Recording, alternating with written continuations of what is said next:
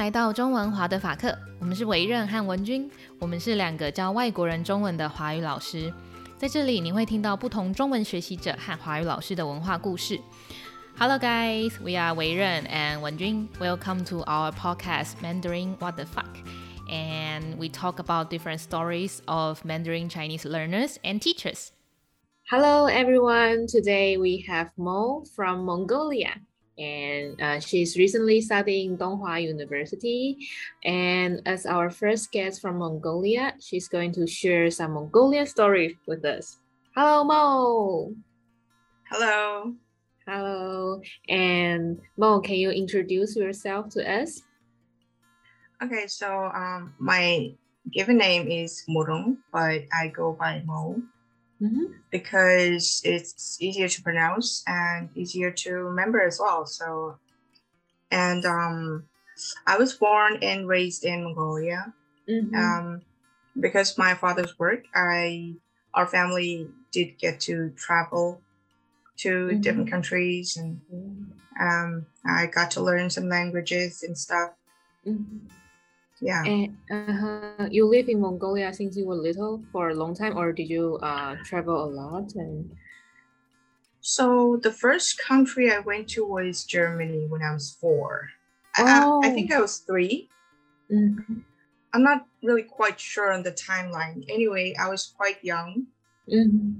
I do remember some German words, but that's it. Like mm-hmm. I don't remember much. I don't exactly remember how many years we've been there, but yeah. Yes. Okay. All I know is I've been to Germany. I've been to many countries.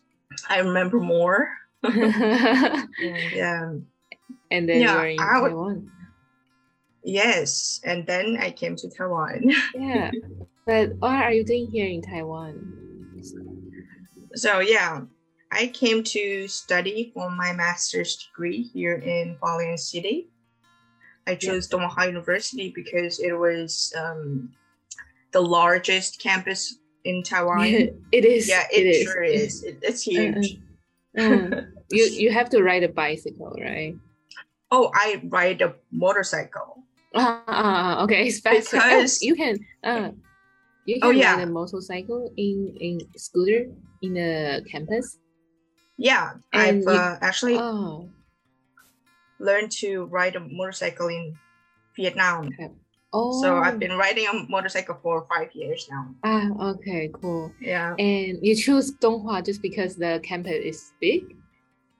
Yeah, the pictures were cool. very well taken. It, it looked beautiful. wow. I, I, mean, I lived in a city, so looking at nature and such a vast campus yes. made me feel like very calm. I just mm-hmm. drifted to that. yes, wow. It works. The the pictures, the nice picture and environment. yes. it attracts yes. some students from all over the world. yeah. Yeah, and uh, because you are the uh, first Mongolian guest in our podcast, so uh, would you like to share more about the Mongolian culture with us? What are the three mostly asked questions when people know you're Mongolian? Okay, so I'll start with the Mongolian culture. Um, mm. We have a presidential system, I a semi-presidential mm. system. We have many multiple mm. parties. We mm-hmm. elect every four years. We have mainly like meat dishes with flour. Mm-hmm. Um, Mongolian, most Mongolian people live in the cities, but we still have our uh, nomadic people in the countryside. Mm-hmm. And we do eat a lot of dairy because Mongolia depends on agriculture and um, animals quite a lot.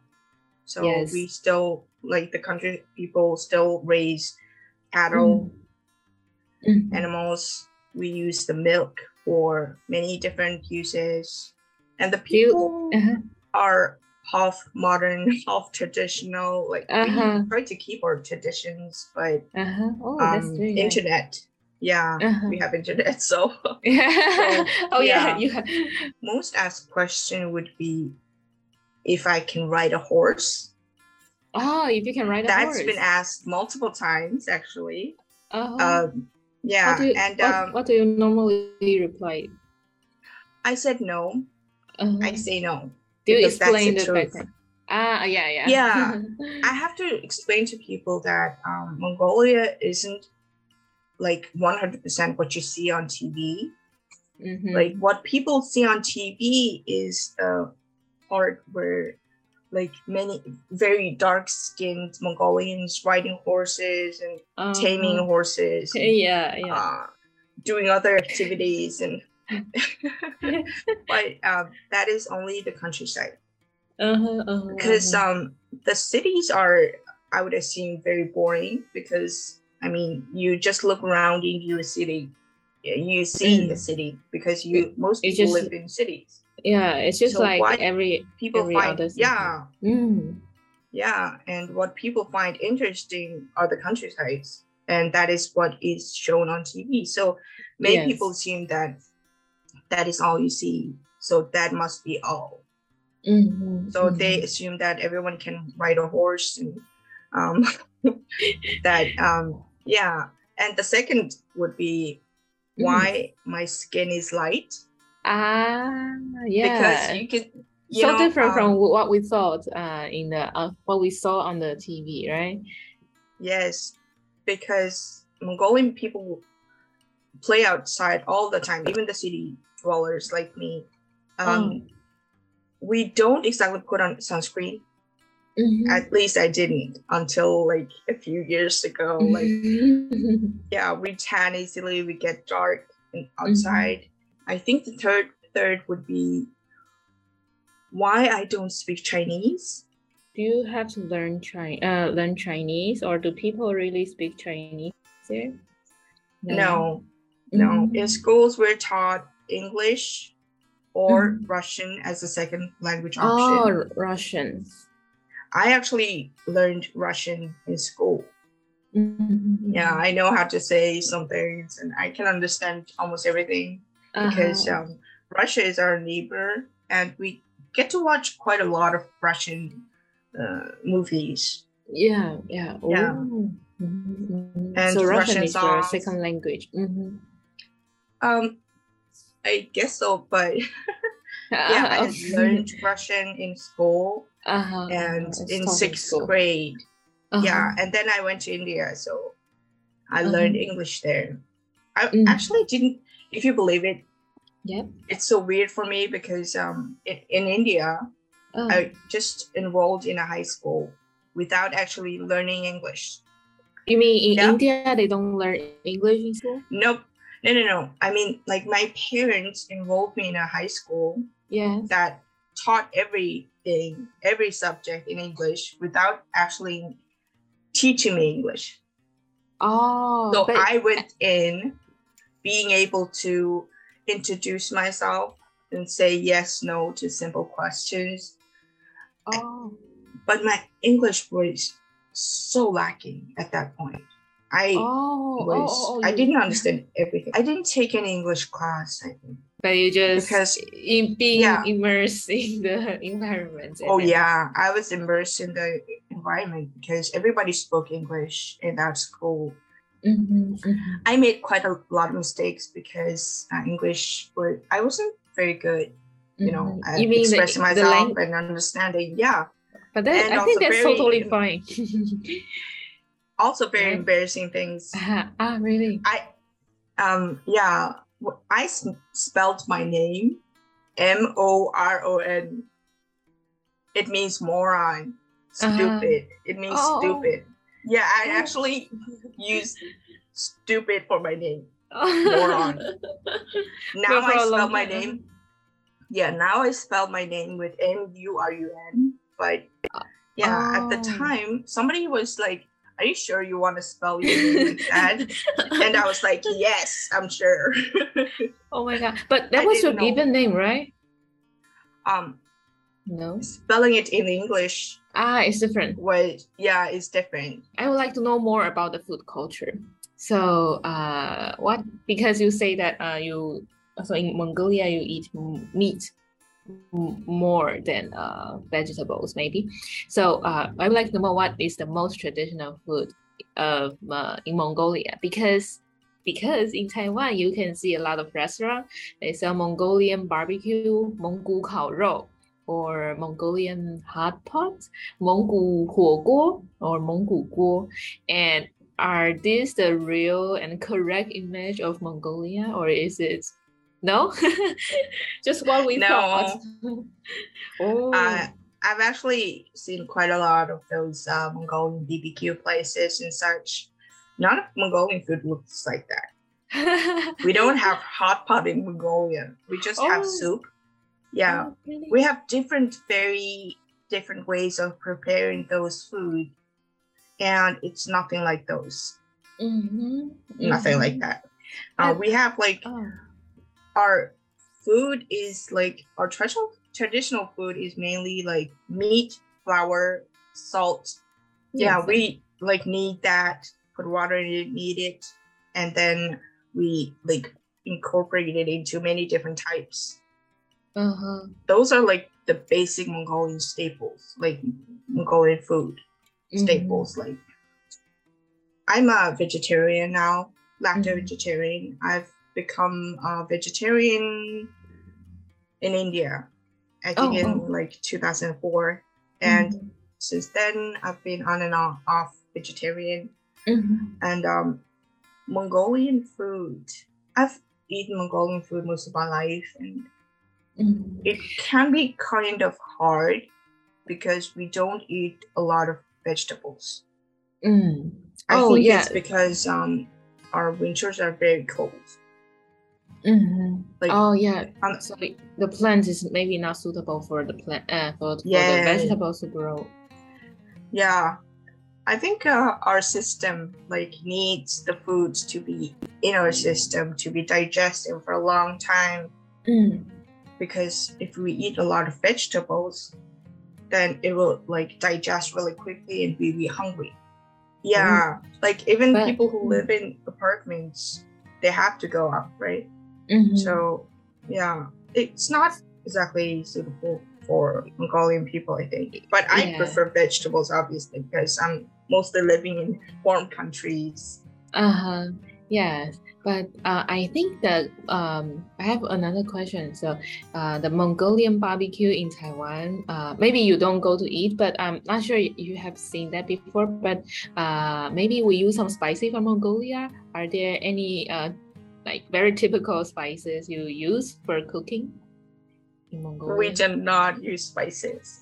Oh, really? How, At how all. You... We use really? uh, black pepper sometimes uh-huh. to like um, for the meat taste, like the uh, funky meat smell mm. and taste to like mm-hmm. get that under control. But we don't use any spice other than salt and pepper, which is why most foreigners find Mongolian food a little too meaty, bland, like uh-huh. a little too bland or something. Mm, wow. I thought, yeah. Okay, I so all the spicy we saw, the spices we saw in the uh, Taiwanese Mongolian restaurant are all what we imagine, are not yeah. true. Um, I think most of like those restaurants probably took the idea of Mongolian food and um, kind of like changed it to fit the taste of Taiwanese people. Yeah. Mm. Oh yeah. Because uh, I've seen a lot of the menus and the food, and uh, they're nothing like Mongolian food at all. So, but they're not you, authentic mm-hmm. Mongolian food. Mm. Do you miss Mongolian food when you travel or live abroad? No. I do miss some food, like the fried ones.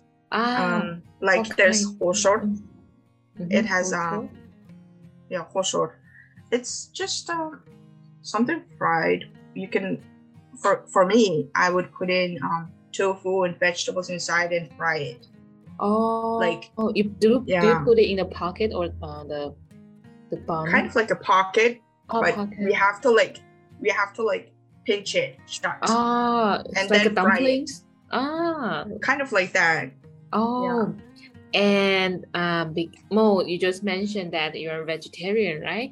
And um, as a vegetarian, have you ever tried, like what we just said, uh, the different kind of tofu made food in Taiwan because we have a lot like uh, tofu skin, dry tofu, tofu pudding, or even stinky tofu. I love stinky tofu. Me too. OMG. it is probably my favorite Taiwanese food ever. Wow. I think I might like that more than hoshor. Oh, really? Yes. I don't know why people don't like it, to be honest. I think it's the one food I've been craving since like when I went back to Mongolia. I've been yeah. craving it. I've been thinking about it so much. When I came back, it was the first thing I did. Wow. Wow. but but is there any special uh, restaurant or special stand that you fancy the most? The Stinky Tofu stand. Uh, yeah, there is a vegetarian restaurant that is in Jishe. In um, it's kind of close to where I live. Not that close, but I have a motorcycle, so I go there. Uh-huh. And um, yeah, I have it. Like, I I ordered two. I ordered two servings. Two plates. And um, uh-huh. I ate it all. uh-huh, uh-huh. Wow. It's quite delicious. Uh-huh. You like the dried, uh, the fried one or the cooked one? Fried. Oh, oh. I've tried both. Uh-huh. I've, yeah, I think I like the fried one better, but the boiled one was good as well. Mm-hmm, mm-hmm, mm-hmm. Wow. I'm so surprised. Do you think uh, Taiwan is a vegetarian friendly place, you know, to get vegetarian food? Yes, I think so. Compared to other reasons, countries. Mm-hmm. Yeah, one of the reasons I chose to come to Taiwan to for my study was actually based on the food. Mm-hmm. Um, I've seen that a lot of like Buddhist and like Buddhist Taiwanese people prefer eating like vegetarian food and vegetarian restaurants were all over Taiwan. So mm. I I decided to come here because I've had enough of um, not being able to find vegetarian food. Oh, I mean, it's so hard for someone, especially if they don't like cooking. So yeah. they have to go out and find something. So. Oh, I think the uh, the situation changed a bit in these five or ten years because I think maybe it's three or four years ago. Uh, some years ago, I was a vegetarian as well and uh, at that time i don't think is uh, i don't think there are a lot of uh, vegetarian restaurant uh, in well in my surroundings. And oh. i think after yeah after some years there are more and more now. And i know there are more vegetarians um, uh, friends. Uh, i have more vegetarian friends recently in these years. So yeah it's more easier to get vegetarian food now. Yeah. I guess I came at a good time. yes, at the right time.